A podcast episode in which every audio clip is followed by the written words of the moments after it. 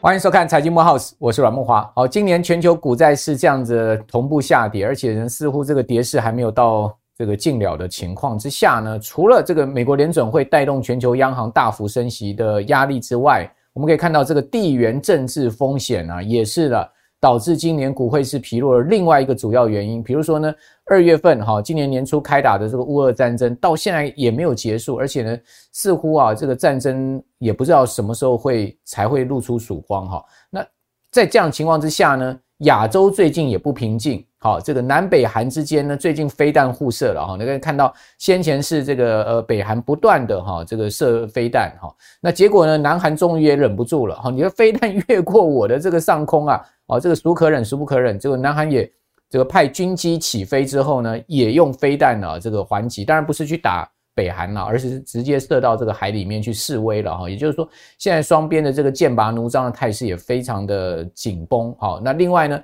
说这个伊朗啊，现在又要又要乱，哦，这个伊朗除了卖无人机给俄罗斯之外，好，那现在伊朗似乎呢，这个整个政治情势跟整个呃中东的状况呢也不安安稳哈，好，所以全世界的地缘政治风险不断的在升高，好，那以及二十大之后呢，大家也担心。好，台海会不会有一些危机啦？等等，哈，这些风险，好，也是使得今年全世界股汇市疲弱的主要原因啊。我觉得这是一个因素，所以我们可以看到，那油价、原物料，哈，其实在这个地缘政治风险的情况之下起起伏伏。那那油价，哈，事实上，其实从今年乌俄战争开打之后的高点，这个美油跟布油都出现了明显的下跌。但是呢，最近似乎又有开始要往上升的态势哦。哦，包括 OPEC Plus 了，很不给美国面子减产哦，所以使得那个油价稳住在每桶八十块美金这个位置哈。那稳住八十块美金之后呢，发现诶，美油呢，其实在呃本周啊联准会开议席会议之前啊，是一度冲到了九十块钱美金。另外呢，呃这个布油呢也冲到九十六块美金。那当然美国绝对不乐见油价冲上来哦。那包尔呢在议席会议之后的记者会放鹰啊，而使得呢这个油价又跌回了这个三周的低点哈。也就是说呢，美国就是要把油价打下去，但是 OPEC Plus 呢就是要把油价拉上来。好，那这中间的一个斗争跟角力也是非常剧烈的啊，也不输我们刚刚讲这种所谓的台面上面的这个地缘政治的风险。好，那在这样状况之下，我们用另外一个角度来看，好，台湾的这个经济啊，呃，似乎呢也是这个。很疲弱的状况哈，中经院这个礼拜发布了这这个采购经理指数啊，是连续四个月的紧缩，也就是四个月掉在五十分界线以下哈，像新订单指数是跌得更多的哈。那当然这个月比较好一点的状况是呢，呃，它其实是回升了这个百分之零点五哈，到四十百百分之四十五点四啊。但是呢，我们刚刚讲连续四个月紧缩总不是一个好状况嘛，而且呢，这个另外我可以看到就是说这个展望指数啊，好是继续下跌哈。那中经院同同时会公布一个叫做展望指数，它跌百分之三十五，跌到了百分之二十四点八，二十四点八。展望未来，好，这个指数呢是创下有这个数据编制以来的新低，就是历史最低了哈。所以大家对于未来的展望哈，对经济情势也是不乐观的哈。那另外新订单呢哈，这个指数虽然稍有回升啊，但是呢，呃，已经是连续七个月哦。我们刚刚讲说 PMI 是连续四个月在五十分界线之下，新订单是连续七个月哦，这个在五十以下哈，是持续萎缩的哈。好，所以你从呃中经呃中经院所公布出来这个数字，在对照哦这个国发会的呃领先指标哈，以及景气对策灯号哈，你都会发现台湾的经济其实是在持续下滑的。那持续下滑，企业就需要周转金哈，所以我们可以看到金管会它公布出来最新的呃数据显示呢，一方面原物料价格高涨，好，另外一方面呢，企业需要现金周转哈，所以说在这个周转金的部分哈，前八月哈。哇，这增加了一点三九兆哈，就是企业急需要周转哈，就是向银行借周转金。然后呢，今年的整个呃本国银行的放款呢是三点三五兆，其中一点三九兆是企业周转金，这个周转金呢达到了百分之五十六哦。那也就是说呢，呃，银行的放款哦。照来讲说，如果是景气好的时候放款，企业拿到的钱应该是去投资嘛，对不对？哦，应该去做呃某种的这个增加新产能，对，增加新产能等等哦。那现在呢，我们的企业是拿去做周转，哦，那银行局的解释是什么？他说呢，哎，这个当然就是原物料价格高涨，所以大家进口原物料，所以需要钱周转。我觉得另外一方面也是因为可能。企业现在需要现金恐急，订单减少了，订单减少。好，那我们现在赶快来介绍我们的来宾哈。我们今天要来介绍的是呃，这个常常来我们节目的卢冠安啊，卢冠安是宇慧轩部落格的版主哈。冠安你好，是是主持人，各位听众，各位观众朋友，大家好。好，这个冠安大概嫌我开场太肉肉等了哈，就马上就这个插入我们的这个谈话。好，那。这个当然谈到了这个企业周转啊、原物料的这些问题啊，都是我们今天要请教冠安的主题。好，那另外一个消息也显示哈，大家发现原物料价格上涨，其实对某些这个呃出口型的大企业未必是个好事哦。比如说我们这样讲嘛，因日元今年贬值了百分之二十，照来讲说啊，这个日本的出口大企业应该赚了很多钱呐，对不对？因为这个海外收益汇回日本，哇，那这个相对你单是收益就多了二十趴了嘛，好，在。这个汇率的汇差上面，我们可以看到丰田汽车就是这样的例子。哦，Toyota，好，这个日本数一数二大的出口企业，去公布上一季度的净利，居然是大减了百分之三十一啊！哇，这个净利为什么会减呢？虽然他说在呃出口的这个汇回的部分呢有汇兑收益，但是因为原物料价格大涨，而使得呢它出现了净利大幅这个衰退的一个状况。好，那所以这个地方就要来请教冠安了，就是说，其实这个原物料价格哈。我们可以看到，就是说最近是波动很大的，其实就是这个天然气。是哦，这个天然气今年各位看到，因为有暖秋，就是秋天还不算冷，哈，还再加上呢，这个除气已经是达到了这个呃快满潮的一个状况。欧洲现在很担心这个俄罗斯断气的问题啊，所以不断的这个呃进天然气，不断的储存啊，所以这个天然气储存已经到快到满潮，没有地方可以放。好，所以在这样状况下，各位看到天然气的价格，就欧洲的天然气价格大跌哦，像那个 TTF 的天然气价格居然一度跌到负值，诶，这也很妙了。就是说，呃，油价跌到负值，在零二零二零年四月的时候，我们看到这个天然气价格怎么会跌到负值？过去大家都讲说，天然气价格一路涨，好，在乌俄战争之后一路涨，怎么会出现这么大的跌幅？比如说，各位看到我们现在这张图表上是美国天然气的价格，其实美国天然气这价格最近也在暴跌。哦，这个过去的几周啊，它居然波段跌幅呢高达了百分之四十，哎，哦，这个天然气到底是怎么回事？其实刚刚刚主持人有讲到一个关键啊，其实二零二零年上半年那个时候，我们知道油价有有跌到负油价嘛，那那其实这个原因跟现在天然气一度有跌到某某些交割期期限的，还有跌到负的，其实原因也是一样，就是储存设备满。嗯，因为当时如果各位有有印象的话，它是 WTI，就是西德州中级原油，中央的中哦，西德州中级原油其实他们本身。当年也是因为美国它这个有一个地方叫库欣，好像叫 C U S H I N G，然后我想详细英文我忘记了。那那个地方它的储油灌满了，所以变成说那西德说中级原油就是 W T I 的期货，它又是现货交割，所以变成说基本上你你如果说你不想交割现货，你要转仓的话也没办法转仓。为什么？拍谢你要先也要先缴一笔仓储费。嗯，所以变成说它当时其实严格来讲，它跟天然气现在这一次的现象很类似，其实都是因为它的储存设备满了。像我曾经看过一本书，叫做《石油世纪》啊，那一本书如果各位有空可以去看一下，是写得非常好的一本书。他说，其实美国早年哦，他们东部那个宾夕法尼亚州那边在开采石油的时候，发现过很好笑的现象。那个油价后来崩盘的时候，有一个东西反而价格大涨，就是储油的木桶。类似这种感觉，就是说你储存空间满了之后，基本上没办法，就是。我我我这个我这个现货价格，就是原物料这个现货期货，我就只有很低价去甩卖这样子。嗯，那当然天然气还有一个东西哈，我们看一下这个手板。那基本上这个这个表格是我自己个人去整理的，然后因为我我每年都会整理天那个相关大概有二十二十多种左右原物料的那个年表现哦。注意哦，我们讲的这个是年表现，它并不包含当年最高最低点哦，只是算前一年的收盘价到今年收盘价。那我们来看一下哈。基本上我这边选的黄金、石油、天然气、铜、小麦跟糖这几种算是非常重要基本的原物料。我们来看，就是金属、能源、农产品，我们都各选一些。那基本上它的平均报酬，我算的是从二零两千年到二零二一年，也大概有二十几年的平年报酬去平均值，年化的报酬，年化的报酬率。哦，OK，基本上来讲，我们算一下。我们可以看出来说，其实这里面来讲，天然气它的报酬率高达十七点多帕哦，那很不错的。对，但是但是各位要注意哦，我们知道投资不能只看报酬嘛，还要看一个就是风险。好，那风险怎么看？我们通常在金融市场上，如果说你你不知道风险怎么看，你就去算它的标准差。对，那标准差基本上，因为标准差我们知道就是数据分布的离散程度嘛，那就是说你有可能大赚，但是也有可能大赔。那这个标准差啊，基本上我们看一下，天然气居然它的标准差高达七十八点二趴。那这个你你根据这个东西，你可以算一个报酬除以风险比，就是说你在分分子是它的平均报酬率，那分母是它的标准差。结果算出来，我们发觉这几种原物料里面，这七种原物料、六种原物料里面，天然气是最差的。那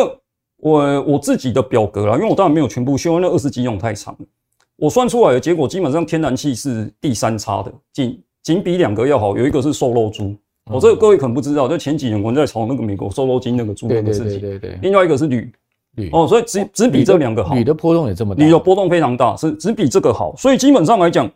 基本上来讲，就是说天然气，我们可以知道说，天然气它是一个非常高报酬、高风险的东西。所以，像刚刚主持人讲的说，天然气在短短几个月之内跌四十趴，其实我我我跟各位说真的，这个不是非常稀奇的事情。像我昨天看到天然气，我我我们今天录影的时间是十一月四号哦。我其实，在前几天，各位去看一下，回顾一下线图，我如果没有记错的话，前四天之内，天然气有两天涨幅接近十帕。就我我我是说美国天然气期货的。所以我们可以看出来说，其实天然气它本身就是一个波动非常非常大。那它的波动范围是多少？我给各位看一下，它是正三百一十九点七一帕，什么意思呢？今年一块钱的，假设今年一块钱，到年底的时候变成四点一九块，你看这可不可怕？但是呢，它有可能跌七十三趴，什么意思呢？也就是说，跌七十三趴就是，诶，各位可能觉得跌七十三趴跟涨三百一十几趴好像是两回事，其实其实不能这样讲哦。我给各位一个概念，就是说哦。比如说，你今天去投资一块钱的东西，它涨到四块，好，涨到四块，跌多少趴就跌回去，跌七十五趴，就是跌四分之三，你就会回去一块钱。对，所以其实这两个状况其实是几乎抵消的。而且我跟各位讲，最妙的是这两个，这两个刚好发生在什么时候？刚好发生在两千年跟两千零一年，就是上一次大概二十年前那个网络科技泡沫那个时候，刚好就是紧邻的两年。那如果各位还有投资，算是你比较高端一点，你应该有听过。像我相信主持人应该就听过这个 Amasa 这个破产这个事情。那我当时去查，我才发现说又有一个，这个是大概两千零六年，对，两千零六年的事情。这两个公司都是因为去赌天然气期货，然后赔得很惨，最后整个就解散清算。嗯嗯。那甚至还有一个人，我跟各位讲一下，这个人前几年去世了，就是。他在美国叫做那个布恩皮肯斯，布恩皮肯斯，他在美国号称叫做游神嗯，哦，他他有写，他有写一本书，就是叫游神皮肯斯。那各位可以去看一下他那一本书，基本上我觉得在能源史，还在能源上面，还有企业经营上面，他其实都有一些蛮多的 hint。那基本上它里面就有讲，它里面其实我有看到一段说，他当年成立了一个对冲基金的时候，能源对冲基金，他当初成立的时候是因为天然气也是赔得很惨，还有他。它的资金没有下到太大，不然它可能也会解散这样子，就对。所以我都说天然气其实这个东西吼，它基本上本身就是一个怎么讲？应该说它本身就是一个波动很大。所以，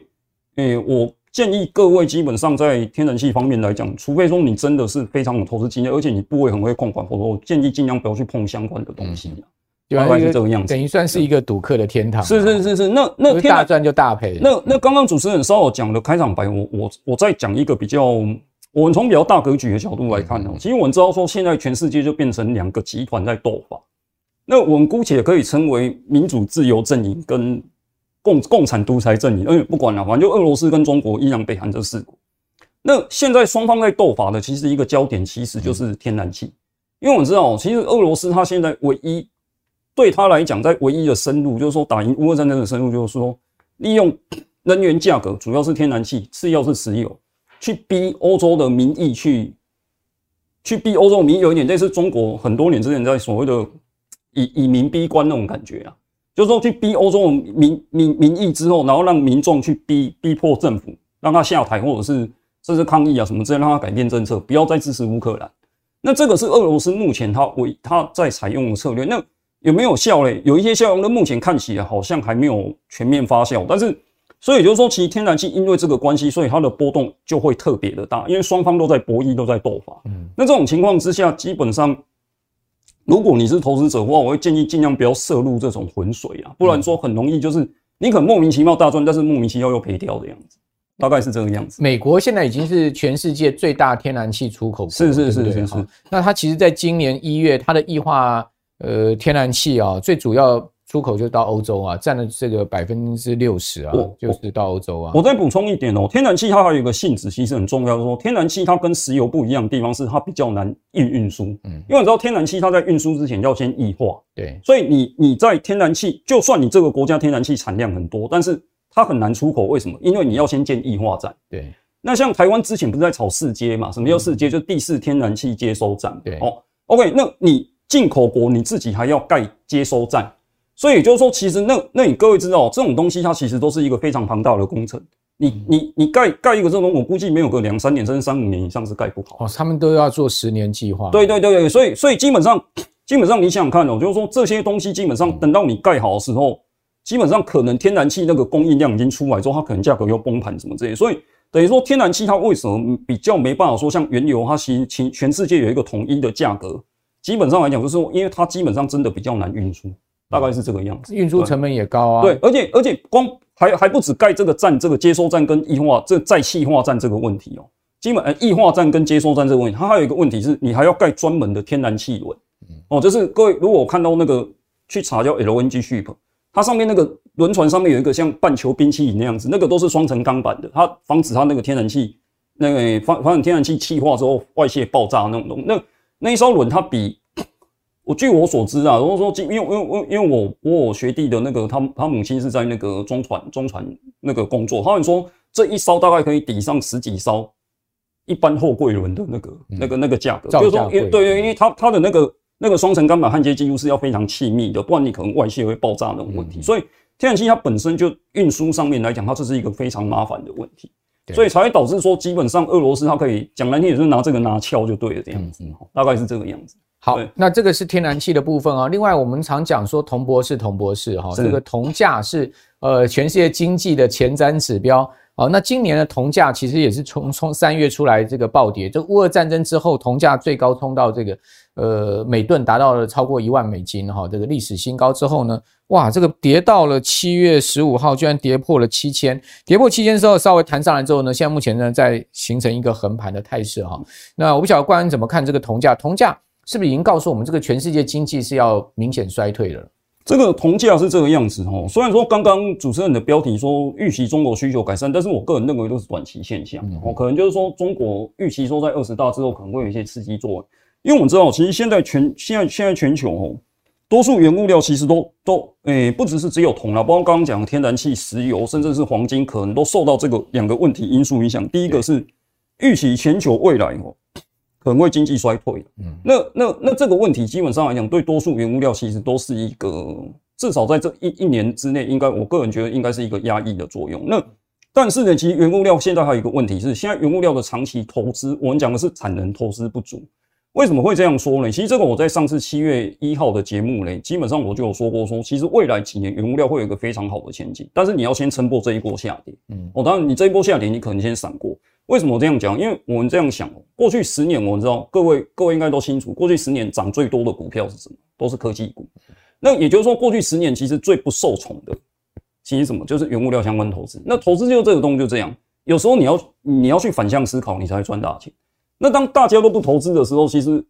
这个东西它就会缺货。你持续个三，可能一两年不会，但是持续个三五年，它就会缺货。那缺货之后，未来会怎样？缺货之后，它其实未来就会。导致这个东西价格大涨，像我我为什么现在我我我就不投资电子股，尤其是半导体相关的？我我直接跟各位讲个很简单的理由，因为现在这些公司前几年晶晶晶片荒嘛，大家都拼命在盖厂，三五年之后这些厂绝对出来之后产能大增，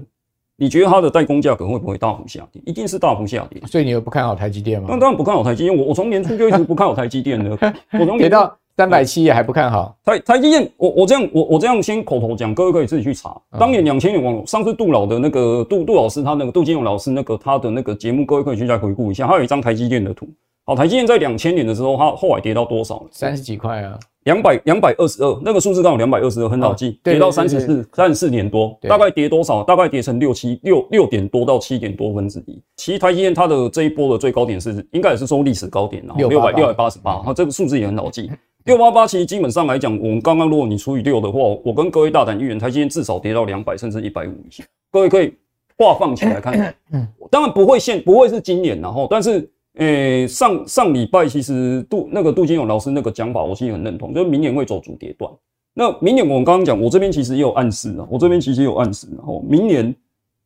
诶，房价房价下跌，那为什么房价下跌很可怕？我我我我在想，很多人可能会觉得说房价下跌很妙，他可以买房子。其实我我先我先声明一句话，我们今天不讨论房价下跌对各位居住什么居住居住正义这个问题啊，我我我我只请各位回顾一个东西，二零零八年那个时候。是什么原因造成全世界的金融资产暴跌？其实很简单一句话，就是美国房价暴跌。哦，有人说是什么什么次级房贷，其实其实这样的，次级房贷是因为美国房价暴跌之后，次级房贷违约率大增。其实如果你去看当年的历史，美国是跌到最后，听到连优优质房贷，就是那种最优质的房贷都开始在违约。次级房贷就是次级房贷是在美国是那种工作比较不稳定的，就是信用比较不好那种人的房贷，但是跌到最后的时候。零八年底、零九年初那个时候，是连优质房贷都开始在违约，所以简单来讲，就是房价暴跌了。那美国现在的房价已经连续跌了大概四到五个月左右，我没有记错，大概是四五个月。那一开始跌的时候，当然还不会造成什么问题嘛，因为大家觉得是回档嘛。比如说我我我我们回顾一下今年上半年股市跌到三四月的时候，已经其实已经跌三四个月，大家也觉得没什么嘛。那现在你开开恐慌期又有点慢，所以基本上来讲，就是说。这个房价这个议题，那这个房价这个议题其实会对铜价造成很大的牵动作用，因为我们知道，其实铜它很大的需求是在哪边？各位各位可能不知道，从最大的需求其实是房地产相关的。嗯，比如说你要盖一间房子，它里面的管路、电线，那你盖房子之后，你是要买家具、门锁，还有一些配件，很多都是铜做的。那这个东西其实在在美国，我我我如果没有记错的话，我我看过一个一本书，它有讲说，美国好像一个一般家庭它。一个一般家庭，它好像会有四十还是六十公斤，反正就几十公斤，会用到几十公斤的铜。所以基本上这个东西，我们我们为什么把铜叫铜博士，就是说，因为铜它其实本身对经济的那个那个那个暗示性其实是蛮大的。所以如果说你看到铜价大跌的时候，这个时候基本上来讲就表示全世界经济可能会有问题。嗯嗯。哦，所以我我我简单来讲就是说，包括原物料，其实大概至少在这。半年一年之内，我个人不是不看好，但是之后来讲，我觉得原物料的表现会比多数的股票要好，因为它现在的确是有，诶、产能紧紧缺的问题，所以为什么现在？美国它一直升息，要把原物料打下来，就很难打到说像股市跌的那么有跌，但是没有办法像股市跌那么惨，因为它真的是有缺货的问题存在，大概是这个样子。有生产面的供给面的，对对，有有有供不应求这个问题存在。好，对。那另外今年金价其实也看到这个从高点下来跌了超过百分之二十嘛，我们讲说，是如果说从这个高点下来跌了超过百分之二十，就代表黄金进入了熊市了哈。那是不是呃真的进入熊市呢？同时我们可以看到，呃，在金价跌了超过百分之二十的情况之下呢，央行的买盘确实持续进来哦。各位可以看到，我们根据这个世界黄金协会的统计哦，这最最上面这个蓝色的柱状图呢是央行，就全球央行哦，大家开始呃这个不断的在买进黄金当储备哈。那这个主要也是因为呃战争的因素啦哈，或者是说呢储备多元化的因素，去美元化，去美元化对因素啊，比如说俄罗斯啊哈，呃，我想。这个人民银行可能都会这个增加黄金做储备。我补充一下了，这个报告我刚好有看过。其实我们节目算蛮蛮蛮跟得上进度。这个报告大概是一个礼拜之内释出的，因为我在世界黄金协会叫 WGC 哦，World Gold Council，各位可以去注册一下，他那个注册免费就可以获得这个账号。那他会寄 email 过来提醒你要去下载。对，那这个东西有基本上来讲，就是说这个。我看的，我昨天刚看过这个报告，他买最多的是谁？是土耳其。嗯、那土耳其最新的通货膨胀率，各位知道是多少？八十四点五，对，八十四点多帕。那第二多的好像是那个，第二多好像是埃及，还是、嗯、还是就是中东那些国家了哈。那我忘记了。那但基本上来讲，就是说，我们可以知道说，其实这些新兴市场国家为什么它在大量买进黄金？第一个当然有抗通膨的作用，第二个东西当然就是我跟主持人刚刚讲，就是货币贬值，它要。然后还有去美元化的作用，为什么？因为现在我们知道，你说老师，那 现在美元那么强，为什么要去美元化？好，其实现在美元有一个问题哦，各位可以去想，像俄罗斯他们今年入侵乌克兰，虽然说这个是你应该说是违反国际国际法的事情，但是俄罗斯他们他们基本上在入侵乌克兰之前，其实他们过去十几年，其实俄罗斯央行一直是很稳定的黄金储备买进国。那也就是说，基本上，当然我不是说其他国家俄罗土耳其可能会去打仗，但是。你想想看哦，他入侵之后，他被美国外汇储备全部被冻结，那唯一有用的是手上握在手上的金条，所以基本上这个一定一定一定有很多国家他会去反思美元霸权的问题，他会去分散这个美元储备。哦，大概是这个样子。那关刚讲的没错啊，这个其实到今年第三季哈，这个我们这边有详细数据给大家参考啊。这个全世界的黄金需求年增二十八趴哦。好，那最主要是央行的黄金购买量达到了四百公吨哈。那这个二十八趴大概是接近一千两百公吨了哈，创下季度新高。那今年前三季黄金需求年增十八趴，好，到这个三千三百八十六公吨。好，主要有像包括市金啦。哦，或者是说呢，其他的金条的这种需求，那我想这个市金金条的需求啊，尤其是金条啊，大家都知道现在这个市局不好啊，到处都是有这个战争的影子啊，很多人哦，或者有钱人就会去买一些金条放在那边啊，做这个避险之用啊，哈，或者是说呢，做储备 以备不时之需。但在这样状况之下，金价确实出现连七黑哦，而且我们刚刚讲说，从今年的高点哈。呃，跌下去，跌到了最近黄金现货价大概在一千六百块出头一点点哈，感觉一千六好像要跌破的味道哈。那事实上，这个金价波段跌幅已经达到百分之二十，所以这边要请教关安，就是说，诶，现在是一个逢低买进黄金的好时间吗？还是说金价还是继续会这样往下破底呢？最近哦，如果说我我我我们先讲一下，就是如果就极短线来讲，其实各位去看黄金，我们讲现货价格来讲，其实最近大概两个，最近大概从九月到现在左右，黄金包括像，因为我们现在录影时间是十一月四号嘛，所以基本上已经美国货币政策会议已经结束了。对，其他昨天我本来也认为说会跌破之前的底部，大概是一千六百一十六号一十四附近，但是昨天蛮神奇的是。其实它在一千六百大概一十六、一十七那个地方，就在前低点上面，在一点点地方，它其实就拉上来。现在我录影的时间大概是在目前大概是一千六百大概三十几左右，所以其实那个底部等于说，如果各位去看一下，它已经三次守住了。那会不会未来守住？我不确定。但是短线上来讲，这个危机我个人认为暂时有一点解除。那如果我们就中长线来看的话，其实我们说哦，其实。当然，刚刚主持人说黄金月线连连五黑，连连连连续五六根那个月月线收跌，其实听起来很多，其实它每一个月的跌幅大概也都不到五趴啦，也没有说像股市可能，比如说九月好像标普就跌了九趴还是十趴十几趴那么那么那么惨，它比较和缓，对，它比较和缓。那也就是说，其实那但是如果说各位从去年底收盘就是 YTD 到现在来看的话，它目前的跌幅还控制在十趴以内。那黄金，我们刚刚讲，刚刚主持人讲说它有一个抗货币贬值的作用，什么意思？这其实我们之前在三四月的节目也说过，有说过。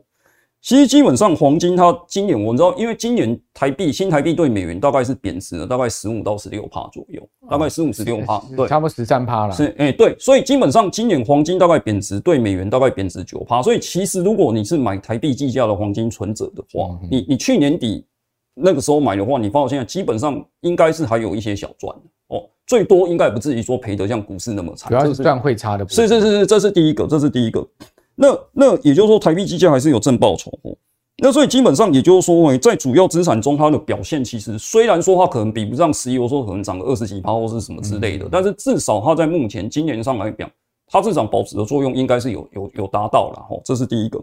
那第二个，我们现在目前在讨论的一个议题是说，吼，明年美国利率见顶，我觉得这个可能性应该美联储自己都不否认的，只是说它见顶之后会多快下调，这个我们目前不知道啊，何时见顶，在几趴见顶，我们这个目前不知道，吼，但是基本上我目前我们可以预期到的一个现象是，明年全球会走的主题，吼，各位听好，你你听这一次就胜过很多次，明年全球会走的主题就是经济衰退。因为严格来讲，今年全球还没有一个主要经济体，严格来讲，它陷入陷入经济衰退，就是 GDP 陷入负成长。哦，所以基本上，那明年陷入衰退的话，不管何时，最后美联储一定会把利率下调。对，金价就有对，那金价会上。那那有人就问我说：“那老师，那这样美联储把利率下调，股市不是也会很好？”错，为什么呢？因为经济衰退的时候，听到公司的营收会下跌。不信各位可以去看哦，各位各位，我们今天是光没有做这个手板，各位去看一下上一次。网络科技泡沫那个时候，网络科技泡沫就两千年那个时候，美联储它是升息升到两千年五月，那它是哪一次开始降息？二零零一年一月，大概隔了七八个月的时间。好，那各位去看一下二零零一年一月的纳斯达克的线图，各位去回顾一下，那纳斯达克在降息了那个时候，大概涨了一个月左右，大概不到一个半月就开始又跌下去，而且后来又跌得更惨。为什么？因为抱歉，因为你的营收就是大幅的下滑。嗯，那我们知道经济衰退的时候要抗要抗经济衰退的，当然第一个就是美国国债，那第二个就是黄金了，甚至黄金可能会比美国国债好，黄金可能搞不好会比美国国债好。OK，那再过来第三个呢，基本上会有人问我说：“老师，那买黄金基本上要用什么去买比较好？”当然，现货是一个选择，但是我我个人会认为说现货，嗯，如果说你不是资金很多的，比如说。你有个七八百万或是多少资金的，你可能只有一两百万资金以内，所谓的可能小资主或之类的这种东西，基本上来讲，我个人会认为，其实最方便的操作方式，大概就是黄金存折跟黄金 ETF。Spider Gold。对对对对对对，那像国内也有也有一档叫做原黄金的嘛，对原原黄金的，对对。那但是大概基本上这两档它是它算是比较好。那如果说你要讲流动性最佳的，当然是黄金存折，因为立刻卖立刻就有，而且。像股市的，像 ETF 在股市上市嘛，它资金它有说你卖出可能两天之后才入账，但是台银的黄金存折都是其他银行的黄金存折，基本上都是你卖出之后立刻就入账，你资金变现性也很快，我大概是这个样子。OK，好，呃，黄金官员解释的非常清楚之后呢，你刚刚已经讲了嘛，明年非常有可能经济衰退的一个全年的主轴，对不对？是是是。那股票市场是继续不看好吗？因为您七月来的时候。讲说这个股市要很小心，很小心。是我当时就已经说很小心，就果真是这样。那我基本上大致上还是同意那个那个杜金龙老师他他在之前我们大概可能是上上次节目讲的哦。基本上我觉得明年会走股市的算是主跌段，然后各位可能觉得有点压抑，说我今年跌这样，其实我我跟各位讲了，真正严重的经济经济问题其实不会在一年之内就解决。嗯，那。现在我们先我们先讲一下这个这个比较大的格局一点来讲哦，比较大格局一点来讲就是说哦，就是说基本上来讲，基本上来讲，诶，现在全球有几大问题，第一个是通膨问题，我想这个不用再说一说了哦。第二个问题呢来讲是全球的资产泡沫的问题。那今年其实各位应该有一点有一点听到这个意思是，我我在节目没有讲过，但是我在那个主持人另外一个广播节目我有讲过说，今年最主要的问题。是美联储，它其实故意，它其实就是刻意在打压资产资产问题。为什么呢？各各各位可以想得想得出来，就是说，吼，基本上你看，像这一次，其实美联储它在诶十一月三号它的货币政策会议之后，其实它就很明显的是，它其实已经有跟你暗示说，它利率要升息不会讲，但是它就故意又跟你说什么，各位，诶我会升的更久一点，甚至利率比九月预期的更高。它其实意思就是说。你股市多头不要太高兴。那为什么这个原因我们说过，我们也不说，它其实跟就业率、失业这个有关系。这个我们时间关系我们不讲。那第三个还有一个问题是，各位很多听观众朋友其实没有警觉到，就是说现在两强，现在世界上有两大集团在斗法。我们稍早也讲过。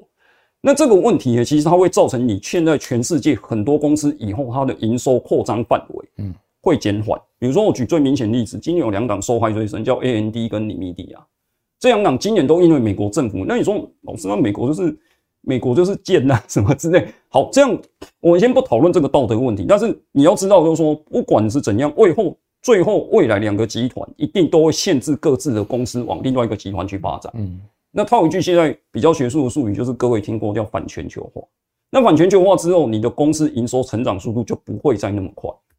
哦，这个这个我觉得是一个非常要注意，而那这个问题基本上不，就算你景气复苏之后，它也不是立刻就会解决，因为这个反全球化趋势一形成，可能五年甚至十年都有可能，大概是这个样子。景气复苏搞不好美中之间的一个角力更激，是是是是，对，所以这个长期的一个角力啊，老大老二的打架哈，不会那么快结束的。是是是。那另外我们来看一下，就是说。美国科技股真的是跌翻了哈，跟除了刚刚讲 NVIDIA 跟 AMD 以外哈，你可以看到这五家大型的公司啊，就是我们讲的尖牙股哈，苹果、亚马逊、微软、谷歌，还有 Meta、脸书，你看它今年合计已经掉掉三兆市值哦，三兆是美金哈，不是台币，三兆美金的市值。那另外呢，如果你看到全球股市啊，今年的市值减损更惊人，我们讲全世界 MACI 哦，世界指数哦，今年大概跌了二十五趴哦。那这个市值已经减少了二十八兆美金了，这都是一个超级天文数字，不可思议的一个呃资资产的一个大蒸发。那这样这个资产大蒸发，当然很多人就期待说，哎，有没有这个期中选举之后的行情啊？那过去的历史经验也确实是这样子了，就是说，呃，在美国经济衰退的这种影子之下，哈，就是说美国国债殖率倒挂，哈，我们这边看的最主要是三个月期的国债跟十年期国债殖率的倒挂。这种这种倒挂警钟响起来，如果又遇到其中选举，哎，事实上，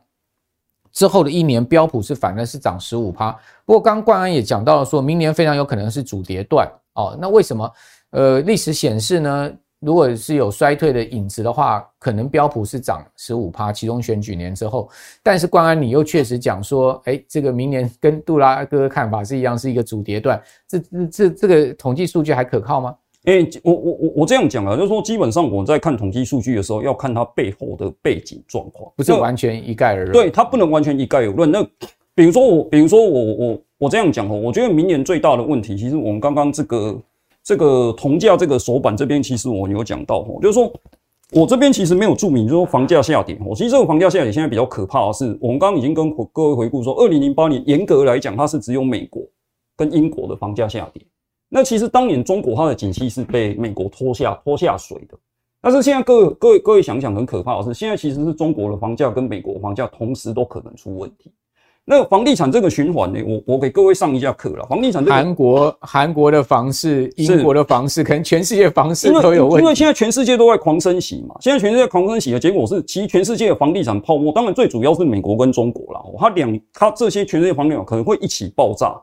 那这个房地产为什么？房地产我先给各位复习一下房关于房地产循环的几个概念，所谓的 housing cycle 几个概念。第一个，房地产循环大概平均来讲，我们讲的是两个高点之间大概距离十八年左右。那上一次房地产循环呢，最高点是在二零零六年。那你如果二零零六年加十八，大概是二零二四。那当然这个循环它不会固定就是在那一年，不然就太好预测，它会前后可能会前后会有一些误差。所以基本上来讲，明年基本上就已经进入了那个那个警戒区间。那房地产还有一个问题是说，房地产其实它是非常重要的经济部门。我为什么这样说呢？第一个，各位可以想想，房地产它包含什么什么东西？第一个，各式各样的原物料，还有建筑工人的建筑工人的薪水，设计师，包括白领跟蓝领的。那还有什么？你盖房地产是要机械，要怪手这些，你是不是要牵涉到，比如说像美国卡特皮拉这些公司的？那这些公司它牵涉到的产业链，还有你很多原料是要从海外进口，比如说台湾基本上。你要炼水泥的煤矿，它就要从澳洲进口，那这个是又牵涉到海运内股，所以基本上房地产大概根据世界主经济学家的研究，基本上房地产从上游的建造到下游的销售相关行业，大概占一国 GDP 的听好大概是十趴左右，这个不可谓不大。嗯、中国更高了，中国对中国大概是十五到二十，大概十五到二十，百分之二十，对，十五到二十。所以基本上来讲，这边变成一个问题是说，房地产基本上，甚至我有看过一些很多研究是说。经济学家他们得到一个结论是说，股市崩盘其实不一定会造成经济衰退。我是说不一定哦，没有说一定不会哈。OK，但是房价崩盘几乎一定都造成经济衰退。嗯嗯。所以这边变成一个很大的问题，就是说其实明年我我我要跟各位讲，就是说明年各位可以想，二零零八只有美国房地产崩盘，就全世界这样子的，何况是现在中国房价又在跌。所以你去你在看中国房价在跌，各位不要高兴的太不要太高兴哦。我们不是说，我们当然不是说。哦，中国房价要涨或什么？不是那个是那个是他们的事情，但是问题是，你就要想到说你的资产可能会减损这个问题，就是 OK 牵一发动全身，对，没错没错，影响，没错没错没错，所以这个问题其实是非常重要的，大概是这个样子。那呃，道琼跟黄金比，我们怎么可以看出一些趋势跟方向？好，好，那这一张图我们我们来看一下这个手板，这一张图的最左边是一九九零年到这个大概是今年哦，就是最最近的一个线图。那这个是两百两百日的均两百周的均线，因为我这个是周线图，好。那这一张图，我们各位可以看出来，其实有几个重点。第一个是哦，这个地方大概是距离网络科技泡沫为大概它是两千年年初那个时候，网络科技泡沫大概那个时候道琼是多少？我给各位回顾一下，道琼当时是一一七五零哦，各位可以去看一下哦，两千年年初那个时候最我们讲是最高点啊，不是收盘价。当时黄金只有两百八十三，其实如果如果要算这几这一两年的最低价，黄金是两百五了。我这个如果各位有看过我的书，那个原物料投资最该搞农事里面都有写。哦，那基本上来讲，也就是说，当时道琼大概是黄金的可能是四十几倍。那结果现在，结果现在道琼是多少？我们知道现在道琼大概三万多，三万多哈。今今年最高到三万六还是三万八？我忘记了哈。OK，大概就快四万不到。OK，那现在黄金是多少？现在现在黄金的价格大概还有在一千六。所以也就是说，其实这个比例在这几几十年其实已经大幅的下跌，已经大幅的下跌。那再过来，各位看一个东西，各位有没有有没有记起来说，其实美国上一次升息是二零一五到二零一八那一波升息，其实二零一八美股也有跌，也有跌了两季，第一季跌之后拉起来之后，第四季又跌，各位可以去回顾一下，看一下线图。那当时呢，其实这个很妙的是，这个二零一八大概在十月之后呢，其实基本上来讲，道琼对黄金这个比例就没有再创新高了，一直在两百周均线附近震荡。那我个人认为，未来下来的几率会比较高啦。就像我们刚刚稍微讲说，第一个经济衰退，所以这个地方我们其实可以从这个地方看出来，就是说，当你这个比例达到很高的时候，其实这个时候你应该要从股市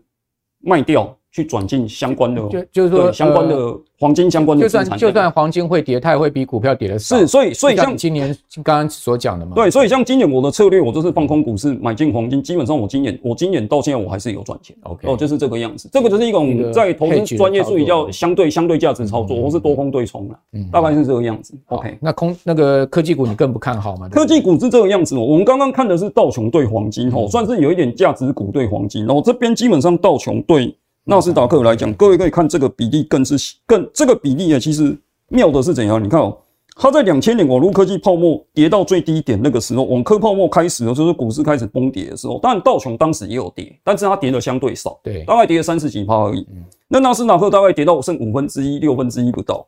所以这个比例就大幅飙升。那大幅飙升之后，但是过去我们各位知道哦，过去十几年其实是那个科技股的多头。那但是现在比较妙的是哦，各位可以看出来，我们知道两百两百的移动平均线是很重要的一个技术指标。各位可以看它现在开始在突破这个地方，也就是说，如果今年我们做一个总结来看的话啦，到目前为止做一个总结来看的话，我我觉得未来应该至少半年甚至一年之内会这样。目前今年来讲，今年最强势的美元这个我们不说了，美元汇率。其实今年最强势的是原物料，当然包括黄金相关资产。然后，第二个再过来是价值股，最后最差的就是所谓的科技股或是成长股这个范围。所以基本上，我个人认为未来。至少在半年一年，你应该要尽量去避开科技股相关的。所以你是说，这个突破两百日均，对，它会像上一波这样飙升？诶，不不知道会不会突，会不会向上？但是这一波如果持续突破了，可能几个礼拜，你可能就要有警觉性。等于说，美国的股市也在做资金移转嘛？是是是，从科技股移到像道琼三十成分股这种比较，比如说像今年纳斯达纳斯达克大概是跌了三十趴了，那道琼大概到目前大概是跌了十趴。其实两个空头啊，对，其实两个差距大概就已经有二十趴左右。好。大概是这个样子。那最后 S M P 五百指数跟台积电，你也有做对比啊？其实这个东西吼，这个也是我我我们为什么说？因为各位可以去看一下那个那个美美股的线图。我们讲，如果是标普来讲啊，哦，标普基本上各位可以看，标普大概是我没有记错是十月十三号见底，它其实已经有拉起来一波，大概是接近十趴左右。虽然最近几天又有因为美联储的关系又跌下来。嗯但是整体来讲，其实标普在十月中左右，它其实已经有拉上了一波，大概已经拉了三个礼拜左右。但是台股其实非常非常的弱势，有反弹，但是反弹的很小很小。那当然，这个最主要原因我们知道就是台积电的问题。那其实这个也是一样的哈。我们把标普放在，我们把标普放在分对分子，对台积电放在分子，标普放在分母的话，其实你去看哦，其实这个也是这个是两百日均线，两两百日均线哦，这个是从二零一。八年放到现在，其实你去看哦，它从大概在去年，诶、去年，诶、今年初突破之后，其实就没有再回去了，而且这个越突破越高，代表什么意思？诶，代表其实以标普来讲，它相对于台积电，就是你可以说是台湾科技股的代表，其实它整个已经。它的表现已经大幅高于这个表现，等于说标普跌幅是比台积电小它是它是都有跌，所以所以才会往上走。对，它都有跌，所以但是台积电它本身的跌幅更大，所以这个也就是说，为什么台股最近其实没有反弹的，没诶，应该说大盘指数没有反弹。其实最近中小型股台股是有一些反弹的，哦，大概是这个样子。OK，好，这个关安用这个所谓道琼黄金啦，哈，道琼纳斯达克指数跟呃标普台积电哈，这个相对比值，大家就可以看出啊。这个全世界资金啊，在空头市场下面，他们还是做一些移转，哦，这最主要也是避险哈，保值的一个需求。那当然，在这样状况之下，至于说台积到底 股价会跌到那哪边呢？大家自自由心证了哈。我们今天所提的也不代表任何的这个呃投资建议啊，也是提醒大家。那既然明年的这个情势啊如此之呃颠簸哈，那我们当然要更来参加这场的。呃，座谈会哈，这场是由我跟陈友忠两位哈，我们会共同就股会市明年的展望来跟大家提出我们的看法。呃，基本上我的看法其实跟冠安有点雷同了哈，就是说在股市上面，我还是建议，还是觉得说这个明年的这个状况，我们是要非常谨要谨慎保这个小心啊。但至至于说谨慎小心，我们该怎么样去抓转折点？好，还有就是说我们在呃像这刚刚讲说台积电啊，或者是说其他另类资产之间的一个。呃交叉循环运用，怎么去做呃资金的保存啊？这个其实是会是一个重点，就是说在熊市慢慢的长长时间里面，好，我们常讲嘛，你不要离开市场，这是一个关键嘛。第二个，你不要被市场离开了嘛，你被市场给败了，你就以后就 game over 了嘛，对不对？所以说。熊市好，我们还是要保存实力好，这件事情非常重要。那在这场讲座好，十一月十九号的下午一点半，我跟有忠呢，啊会分别提出我们的看法啊，请大家来报名参加。那我们的这个座位有限，也请大家这个及早来报名哈。我们的报名会放在我们的说明栏下面哈，大家可以点阅，然后呢，呃，扫这个参与这个连结或看上面的资讯。好，今天非常谢谢卢官再次来到我们的节目现场啊，也谢谢大家收看。好，请各位在六日早上呢，这个准时收看我们的节目之外，把我们的财经慕 House 好，我们的优质节目呢，介绍给更多的您的好朋友来参与。好，我们大家一起来讨论，一起来成长。好，您的支持是我们最大的动力。好，那我是阮慕华，我们下次见，拜拜。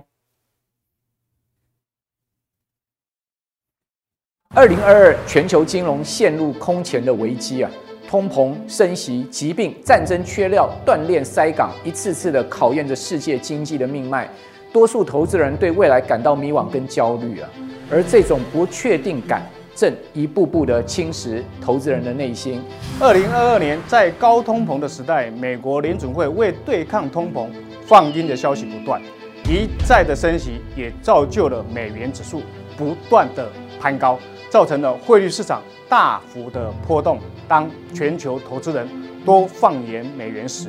汇率的市场却悄然地隐藏了新的契机。这一次讲座呢，我将纵观全球的局势，为大家带来三大重点财经主题，让学员们全面掌握世界经济的脉动，并从中呢嗅出获利的契机。第一大重点，全球宏观。我将为您解析全球经济体的大方向，放眼世界的宏观角度，进而让投资朋友更了解当下投资的环境跟背景。第二点呢，台湾二零二三年经济股市的展望，我会从啊观察多年全球总体经济的经验，由大产业到小企的愿景，帮您找出台股未来的明星产业跟个股。最后一点是如何抓到大转折，我将运用独门的观盘心法，告诉您大转折来的时候的及时讯号。本次讲座，我将带你放眼全球的汇率市场，为你带来精准且明确的五大汇率主题，